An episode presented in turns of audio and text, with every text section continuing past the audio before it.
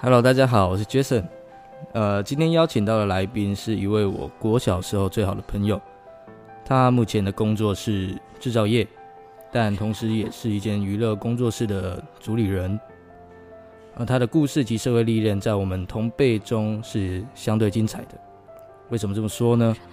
啊，其实他最早之前是在西门町做服饰，后来因为父亲过世而结束了在台北的事业，并回来照顾妈妈。呃，也顺家里的安排接了家族的事业。乍听之下，他好像被迫结束了他自己有兴趣并正在努力经营的事情。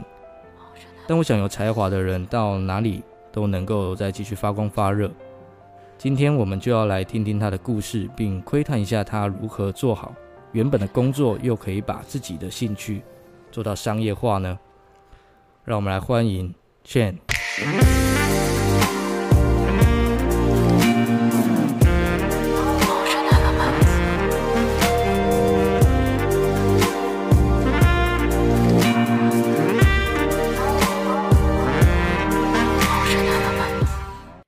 大家好，我是 Chen。诶我们从国小毕业，好像就到了啊，去年才见面。对啊，那时候哎、我们隔很久才见面呢，不知道为什么。隔很很多年啊。对，可是我们我们国小是最好朋友那一种，对对对，就几乎下课都腻在一起，然后放学还一起去看球啊，去那个棒球场看棒球。新农牛，新农牛那时候一张票才一百二十块，现在已经变三四百块了。啊，是你还有再去看了？有，现在变现在变很贵了。哎，你你回来高雄，你还会再再去看吗？可是因为高雄的场很少啊，因为现在都主场化，高雄没有人主场，很可怜，对对对，我不记得我们国诶国小毕业后就没有再联络了。就很少，几乎没有。对，然后我到就是有 Facebook 之后，我才知道你在台北做服饰。哦是啊，对对对对，嗯。那你为什么当初会选择去台北创业？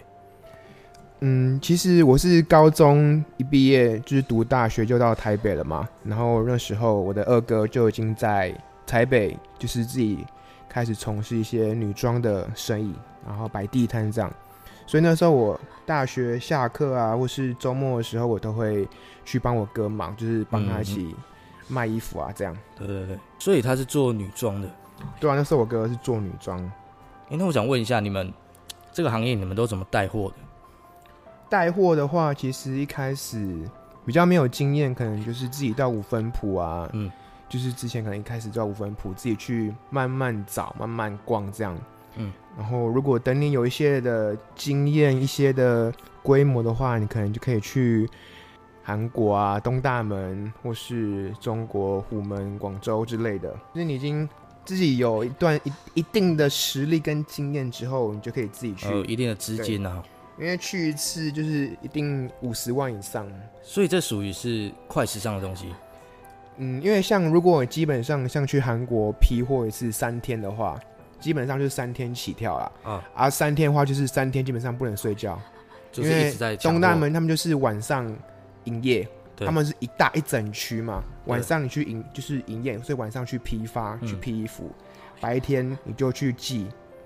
然后寄完衣服之后，大概中午了嘛，中午你稍微休息一下，吃个饭，然后到下午你就要去逛街啊，看一下现在流行趋势是什么，哪些嗯衣服是 in fashion 的，所以调查完整个流行的趋势之后，晚到晚上你又要开始去批衣服了，嗯所以基本上都不能睡觉，都不能睡觉。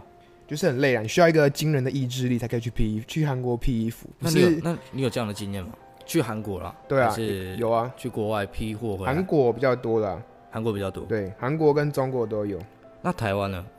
台湾就是比较简单，就是五分埔啊，五分埔嗯就是其实也是一个正常人可以逛的地方。对，就是你自己想要买一些衣服，也可以去五分埔逛。可是现在五分埔可能就是比较没落了啦，呃，比较没有那么以前那么兴盛。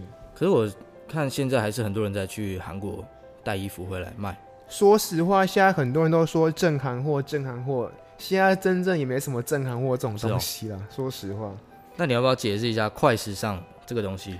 快时尚，因为其实现在你做衣服最贵最贵就是设计费嘛，因对对因，为设计师都有非常自己的创意跟理念，那是最无价的东西。嗯，那快时尚其实是真正唯一做服饰业可以让你快速赚钱的，对，因为现在大品国际的大品牌那些快时尚品牌，那都老板都有钱到爆炸，对。都是排名前五十的。那种。可是快时尚最大的缺点就是抄袭啦，它跟他们的单品的淘汰率非常的高，可能只要哪个时装周发表出来，他们的设计师会马上去观摩，啊，观摩完马上回到可能亚洲地区，可能到韩国，对，然后做亚洲人的版型去改版，稍微改一点点。所以可能你同一个款式的衣服，你会在各大的快速时尚品牌可以看得到。那那我们这种比较小的品牌，怎么去跟他们抗衡呢？小的品牌其实一开始你就要有自己的定位嘛，看你喜欢做什么风格。可能你想要做一些韩国的比较韩风的啊，或是想要走一些美式街头风的，嗯就是你要先自己的定位在哪里。你有了定位之后，你要先去抓你自己擅长的区块是什么。比如说，呃，有些人都很擅长一些牛仔部分，嗯有些人都很是擅长一些比较可爱风啊，不一定。嗯嗯，但是你就是你要先抓住一下你的你的形态是什么。哦，因为我们资金是有限的，所以我们就供我们自己设定的那个地方，把它做到精，因为我们没有办法去跟大品牌抗衡嘛。那你过程中有没有遇到什么困难？过程中，因为其实我是做网拍嘛，那现在做网拍的人其实非常非常的多。现在做网拍，其实如果你要真的很快速的起来，第一个，除非你有一个超级屌的行销头脑，你的行销创意能力非常强，嗯，不然就是那个超有钱的爸爸，给你很多钱去买广告，哎、哎，好像不管怎样都要有一个超有钱的爸爸才可以存活下去，是不是？所以最快就赶快投胎比较快。那你都怎么下广告，或是你怎么行销？你当初在呃西门町创的那个品牌？下广告的话，其实网络上很多，比如说像脸书、IG 或是虾皮，那脸书跟 IG 的广告是可以一起下的，你可以自己设定一个费用这样。嗯。那我觉得下广告最大的关键地点就是你要懂得你的族群是什么，因为其实网络行销有个东西很重要，就是 big data 大数据。大数据是非常非常重要的，所以他们提供给你的数据，你要很仔细的去判断，你要自己抓好你要投广告给哪些族群，因为投广告钱非常非常的浪费，所以就是你要去触及到你的那个群众。你要抓的很精准，不能把你的广告钱浪费掉。Facebook 跟 IG 现在好打吗？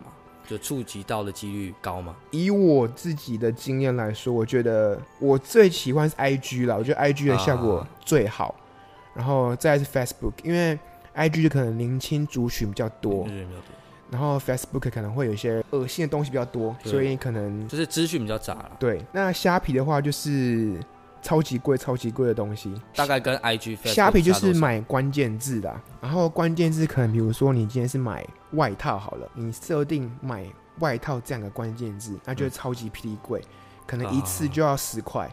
这十块什么意思？就是有人点进去你的广告，点进你的衣服，对，那就你要给他给虾皮十块，一个点击就十块，不是买哦，他不用买，他只要点进去看你的商品页就要给他十块。那不是就等于说，如果你一百个人点进去啊都没有买，对你就要付一千，对这个这个成本很难抓、欸。对，就是这样子。所以如果说那种比较冷门的字，可能比如说丹宁外套，那价格变比较少；那或是刺绣丹宁外套，价格更低。所以如果哦是越来越冷门的字的话，它价格比较便宜。但是如果是那种很普罗大众的广告的关键词，那就超级贵。那就是要把范围越缩越小，你的价格就会更便宜。我每次储值下币的时候，看那个钱都一下就没了，每次储一千块、五千块，然后一下就没了。哇，那那真的有效率有这么高吗？虾皮我觉得是中间的啦，因为还是要你自己的封面要够吸引人，跟你的文字呃，对，因为其实可能相同的商品有很多，那你要怎么跟别人不一样，这点很重要。所以潮流基本上要有一个很精准的眼光，对对？没错，精准眼光非常非常重要。怎么说呢？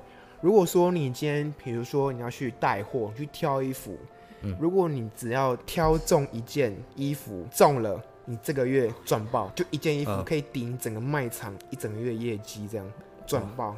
所以真的要有很精准的眼光啊。真的要很精准眼光。但是你也有失败的时候嘛，就是你可能挑十个中一两个，这样可以平摊掉你剩下卖基不好的本。基本上你如果你十件可以挑中一件，就要偷笑了。但是这样你库存量就很大。对，对所以你就要慢慢去学习啊，就是学习如何把你的犯错率降低，最、哦就是最好可以五件就中一件这样，三件中一件。但是快时尚它就是一直在变化嘛，所以你们要挑中正确的几率，其实也是运气运气这样子。快时尚的周期基本上就一个月而已啦。那你觉得现在服饰业的生态啊，遇到什么样的瓶颈？其实现在衣服就是现在要进场衣服其实是非常不容易的，嗯因为就以台湾来说，其实也很饱和了，嗯而且现在大家都走网拍嘛。如果实体的就比较少，但是实体跟网拍就有不同的好处坏处。嗯实体的直接好处就是你会有客人经过，嗯，会有客人来逛街，就会看到你的衣服嘛。但是网拍你默默无名的话，别人看不到你的衣服啊，别人不会来逛，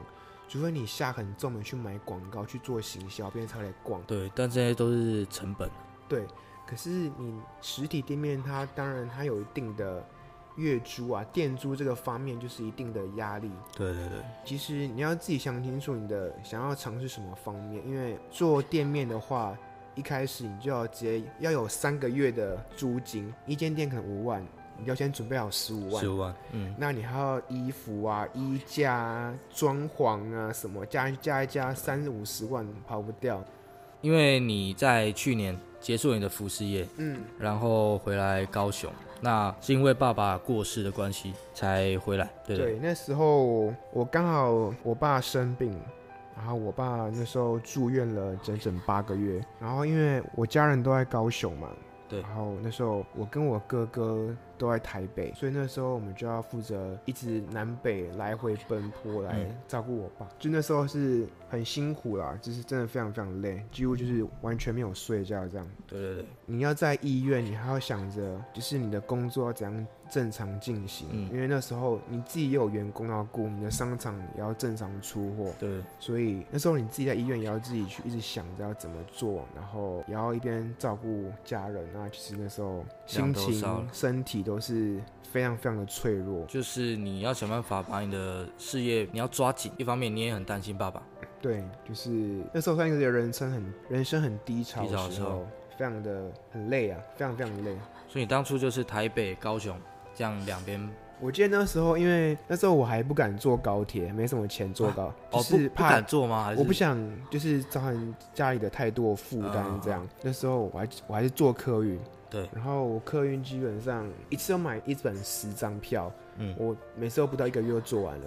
这么夸张，然后就是那你几乎就是每个礼拜差不多来回两三次以上。对，，而且我都是半夜，因为想说半夜就是可以在车上睡个觉这样，不然基本上就是完全没有时间可以睡觉。你到最后怎么抉择要回来高雄照顾妈妈，然后你放弃了你的服饰业？说实话，服饰业我觉得台北还是一个比较适合生存的，因为我自己也做的是比较流行的东西。对，那台北人可能是比较多可以接受这个部分。然后回高雄的话，因为那时候我爸过世了之后，现在我妈一个人在高雄，我就想说，我哥哥已经固定在台北了，然后只剩下我可以回来高雄陪妈妈，嗯因为总不能让妈妈一个人自己在高雄这样。所以我回来高雄之后，我就想说，我到底要不要继续这个嗯行业？因为如果继续的话，我的员工他们可能也不能继续留在台北，嗯然后也可能会很为难他们。那回来高雄的话，因为回来高雄服饰店，我真的比较会不知道你要开哪个地方，嗯，你会高雄可能就找不到，因为可能在台北有很多点，可能像西门，可能像士林，嗯，一个商圈那种。对对对，可是现在像高雄，可能就那时候完全不知道你要开哪里啊。可能就倔强嘛，倔倔强强也算是倔强也会做的很辛苦啦，可是倔强嗯的、倔强的品质就是比较年轻化，就是会价格偏比较低一点。那那个就是不是我比较喜欢的风格，比较不是我想要做的。你那时候已经把你的品牌经营起来了，那个算是相对在高峰上面。也没有到高峰，那就是已经可以稳定的支持营运了。对，已经可以稳定支持一个正常营运这样。那当初抉择要放弃的时候，是很果断的吗？还是你犹豫了很久？其实我犹豫痛苦了非常非常久，哎，因为其实那时候大家都要问，而你自己也会产生一个疑问，说我到底要不要继续做这件事情？对对对，因为那时候我回高雄。可能你自己在高雄做网拍的，单纯做网拍的话，可能收入就比较不稳定。对，因为那时候我爸刚好过世，然后我妈就是本来是个家庭主妇，嗯，所以我要负担起家里一个经济的责任。对。所以那时候就会很想要一笔很稳定的薪水啊，然后很稳定的收入这样。对。可是其实做网拍压力其实是非常非常大的。其实应该说你。你想要创业的压力都是非常非常大的，对，不可预期的因素很多了，非常非常的多。对对对，很多人可能想把自己做网拍、做创业好像很简单、很美好，但其实你自己做过就会知道里面的困难点啊，很多会困扰着你，嗯，会很心烦。对，然后我会去做这个抉择，是因为我自己家里的长辈，其实在之前就来找过我一次，想要我回家族的公司来做。但是那时候我觉得我自己的服装，我做的有算有模有样，算 OK。我记得那时候我还写了一封好几千字的信给家里，这样说我决定就是我想要做我现在自己想做的事，我还不想回去。嗯，然后结果到了。我爸过世之后，我在高雄陪了我妈一段时间，家里的长辈又来找我一次。嗯，家里的长辈年纪也大了，对对对，所以他们就非常希望我回去做。嗯，所以那时候我就想说，好吧，不然你在高雄，我既然都回来南部了，不如我就先回来试试看，做帮助家里的事业这样。呃，承担家里的事业不容易啊，我看很多第二代的，他们不愿意去承担自己家里的事业。因为我妈就是一个跟我爸感情非常好的人，所以那时候我想要弥补她的伤心，增加一些她的安安心安定的感觉，嗯，所以我就答应家里的长辈，然后就跟他们说。说我 OK，然后我来试试看这样。你现在承接下去的这个是制造业，对。那你简短一下说明它制造业难经营的地方在哪里？现在制造业其实环境来说，不管很多很多的行业，其实环境不好的状况下，年轻人会不想要来。嗯。所以制造业，我觉得年龄是一个很大很大的需要去困扰一个点。那跟我们做工地蛮像的。对，我们也是有点类似这样。我听说。你们做的这个制造业算是台湾龙头。嗯，目前以这个产业来说，我们是台湾算龙头啦。食品的嘛，对不对？食品类的。嗯，然后亚洲算是前五大。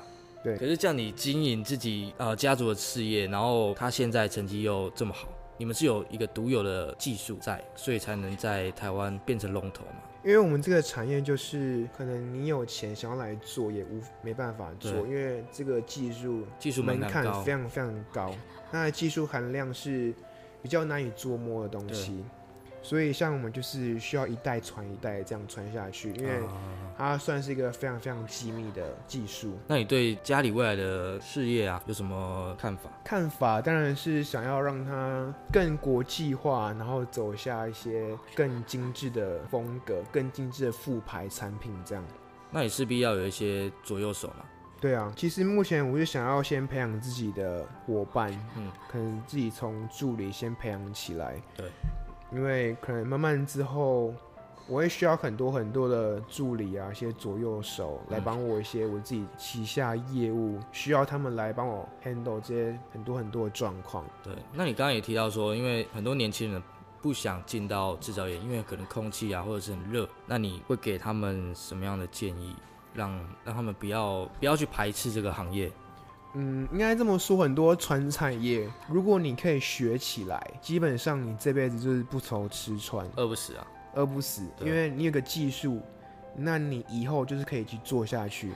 可能，但是很多可能服呃服务业，他们环境很舒服，嗯，但是可以让你得到你的武器，武器就是你去外面社会找工作的时候，那些老板会看你上有哪些武器，对。你武器够多的话。老板一定抢着要你啊！那很多传产业很多技术层面的问题，然后你把这些技术学起来，就是你身上武器。对，你东西够多，你的学问、你的知识、你的历练、你的技术够多，那基本上你的薪水一定是不会比别人低啦。说实话，像我一个我自己现在我身边最重要的一个同事，嗯一个我的左右手，他才国中毕业，他现在大概三十几岁，国中毕业，但是他现在年薪都百万的。他算是呃公司的管理阶层了。他是比较技术的阶层，哦但是就是嗯，他很努力学，然后很肯做，对对对，所以他薪水是绝对吊打外面正常哇的，人。这样这样跟我们在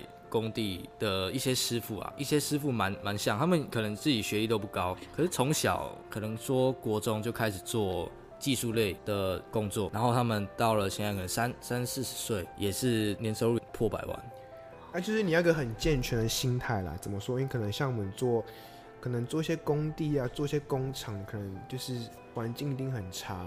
对啊，但是像我自己，可能自己在外面走跳，可能就是跟我自己的工作会有相当大的反差。我里面就可能工作是一个非常辛苦，身上可能会弄脏，可能有时候我要下工厂的时候，嗯，可能身上一定会脏脏的嘛。对，做工地、做工厂一定都是一。定都是。那可能你自己其实你的心态健全很重要，因为不管什么工作，对这个社会都是非常非常重要的。嗯，没有说哪个工作是高贵，哦哪个工作是低贱，不分贵贱啊。没错。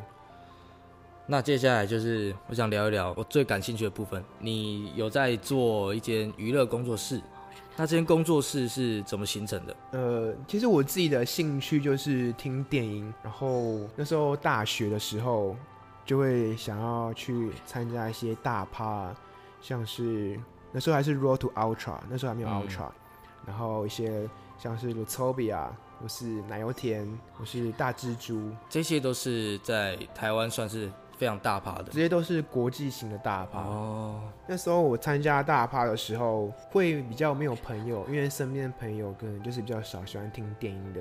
对，然后在因缘际会之下，就认识了一群也是喜欢听电音的同好。慢慢这群人感情就越来越好，这样。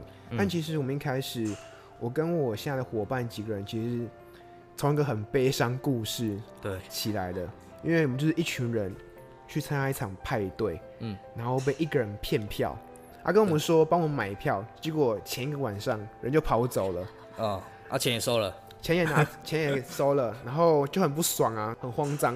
啊。然后我还是别人通知我，我才知道的。啊，自己成立一个群组，想说要怎么互助啊，怎么自己呃，自己就是帮忙彼此这样。我们是从这个群组，然后慢慢的这群人就是每天开始会聊天，嗯，然后越聊越好，然后就哪一天我们就说，哎、还是我们约出来玩一下，啊不然不要说就只有去参加大趴的时候才会见面。对，然后我们就那时候，好像去年的在去年的夏天七月的时候，我们就一群人十二个人一起约去垦丁12玩个人啊那时候我们十二个人，所以被骗票的有十二个人。这样子，骗票有四五个人哦，，四五个人，但是就是慢慢认识嘛，嗯有些大群组会慢慢拉，慢慢拉，就有十二个人一起哦。去垦丁，垦丁玩。我记得里里面有一些职业比较特别的，像 DJ 啊，还是你要不要介绍一下？就是我们第一次去的时候，因为刚好我自己的兴趣是调酒，然后我就跟他们说，哎、我会调酒，哎，然后要不要我带酒去调给你们喝啊，做酒给你们喝这样。然后有人听到就说，哎、我是厨师，我会我可以煮晚餐给你们吃。然后有人说，哎、我会 DJ，那我那天可以放歌给你们听。真的哦、那 DJ 算是他现在已经是 Pro 了吗？而且他已经职业等级，职业等，级的，哇靠！而且他已经都有在接一些商业活动场这样。啊，所以我们在第一次办活动，我们就有 DJ、有厨师、有调酒师，嗯，在一个很棒的民宿办了一个自己的小小的派对。然后那时候那一次的经验其实非常非常的难以忘怀。嗯其实刚开始见面的时候，我们还没有很熟，可是嗯，经过肯定的那一晚，大家就突然变得很 close，感嗯情就变得很好，对，然后就一直好到现在。嗯，所以你们算呃那一次之后，你们是怎么开始你们第一场 party 的？应该说我们现在都还是做比较私人的派对部分吧。对对对那可能到了我们第四次，我们第四次是在刚过今年七月，在上个月而已。因为我们觉得，我们想要推广这个理念，就是现在很多人对电影有非常非常多的误解跟误会，对，可能对音乐都是啦，可能在新闻媒体的报道啊，都会觉得说，其实电音就会扯上毒品，嗯扯上一些淫乱的部分，这些很多的老鼠屎，嗯，就会坏了我们一整锅粥。嗯。其实听电音的人其实都是非常健康的，对，所以我跟我的同伴就会非常想要推广一件事，就是听电音的人不一定都是非常的黑暗，嗯，就是我们其实也是非常阳光，然后很健康，只是我们喜欢听的电音，然后跳着舞来抒发我们一些平常生活中的压力啊，工工作的痛苦啊之类的，它就是一个我们的抒发自己压力的方式。对。那你们现在已经顺其自然的走到了商业化，慢慢会商业化啦，但现在还是比较私人，现在你们是呃有厂商来跟你们接触了，因为我们上次第四次的时候就有跟一些跟一间娱乐公司合作嘛，嗯，因为到第四次，其实我们进步就是非常非常快。因为我记得我们第一次的时候连音响都没有，啊，连音响都是跟别人借两颗监听喇叭来当我们的音响这样。对对对，然后到了我们第四次，就过一年，隔一年之后，我们有自己整套的音响，嗯，有超低音喇叭，有一整组的中高音，专业控台啊，控音控师啊，灯光啊，嗯镭射啊，烟雾啊，然后就是整个硬体设备大大提升很多。对然后连因为 DJ 背后有一个两百寸的影像，对，当 DJ 这样，我们现在也是调酒师有两位，因为像我自己的团队目前就是有两位调酒师，哎，三位调酒师，嗯，然后六位 DJ，然后职业摄影师，对，然后也有职业厨师。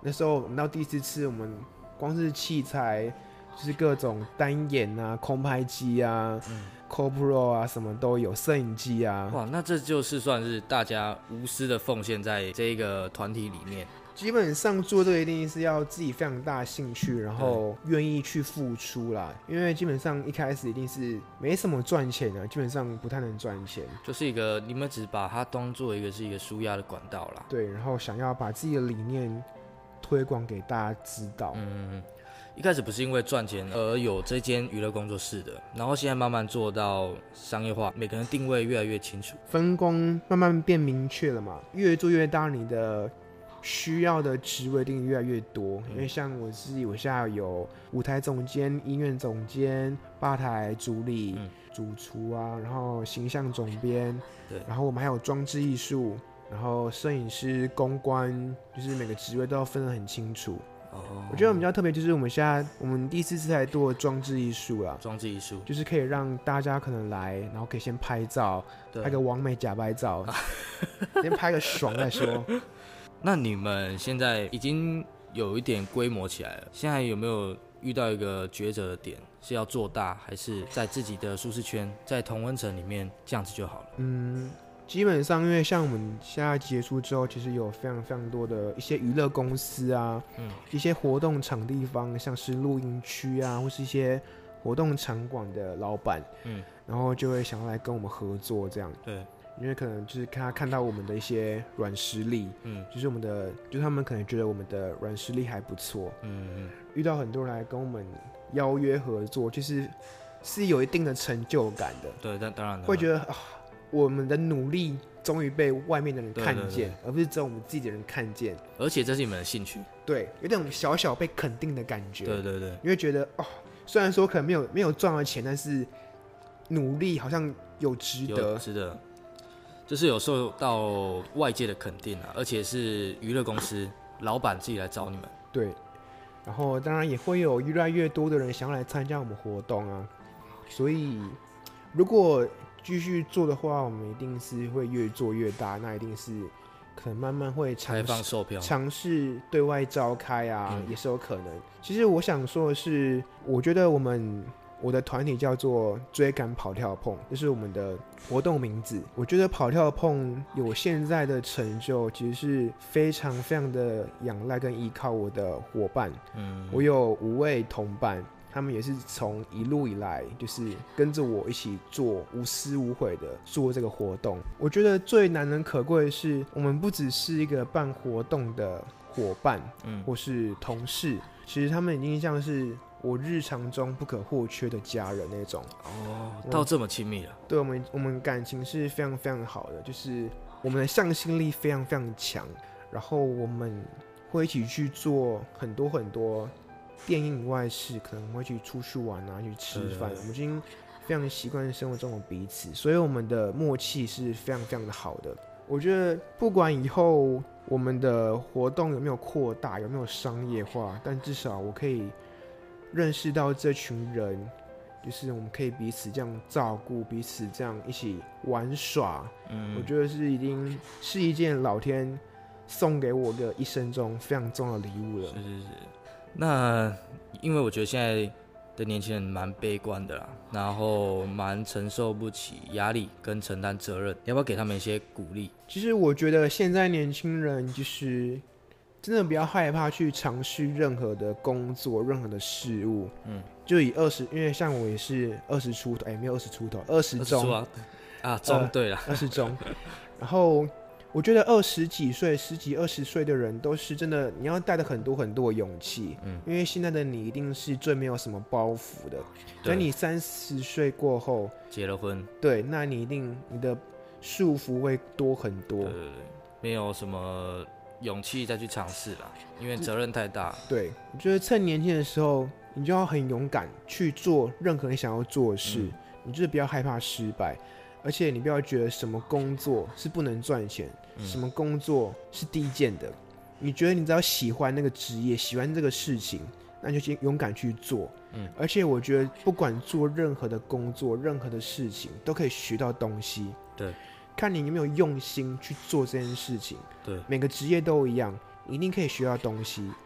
那等你离开的时候，你可以把这些东西带着走，嗯，或是你离开的时候只是领到个薪水，然后什么都没有拿到，我觉得差别非常多。对，你都要很用心去学习，这样。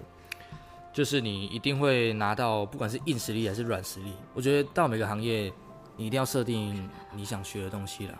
对，而且真的不能怕辛苦啊！对对对，十几二岁真的不能怕辛苦，对啊，而且一开始进去你被骂一定是很正常的事，不能说不能说这是应该或是什么的，但是你的一定要强健你的心态，就是对被骂年轻人辛苦。像我自己做我现在的行业的时候，我是我当了全公司的人被骂到爆那种。骂被骂，我自己常常躲在车上哭。我自己的工时也是每天可能有时候十二、十三小时或更多，十五个小时。所以，如果你觉得有个自己有想法、自己有能力的话，你就好好冲一波，对对对，不管什么工作都可以。对，我觉得现在呃没有行业是不竞争的啦，只是你在这个竞争当中，你自己花了多少时间去经营这个，不管是兴趣也好，不是兴趣也好，就是你花时间，你一定会得到一些东西。没错，一定会得到，而且一定要学起来。所以不能太害怕去尝试，勇敢就对了。好啦，我们今天就聊到这边喽，聊了蛮久，一个小时了。滔滔不绝，对啊，对啊不。小心会讲了很多。好啦，那下次我们再找倩来聊。对啊，那今天就到这边喽，ya，拜拜。拜拜。